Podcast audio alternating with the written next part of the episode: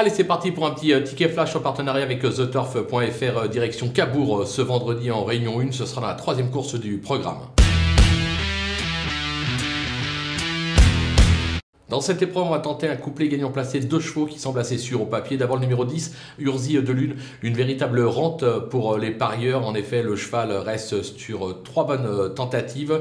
Euh, Johan Le Bourgeois lui sera associé la valeur sûre sur l'hippodrome de Cabot. Une nouvelle fois, il devrait lutter pour la victoire. Attention avec le numéro 8, Héraldique, euh, tout simplement parce qu'il reste sur quatre victoires corde à droite. Ça tombe bien, à Cabourg, on est corde à droite. Euh, c'est l'entraînement euh, Rogier. Ce sera Gabi Gélormini qui lui sera associé. Autant dire que ces deux-là devraient batailler fort pour la victoire. On tente donc le couplet gagnant placé des deux.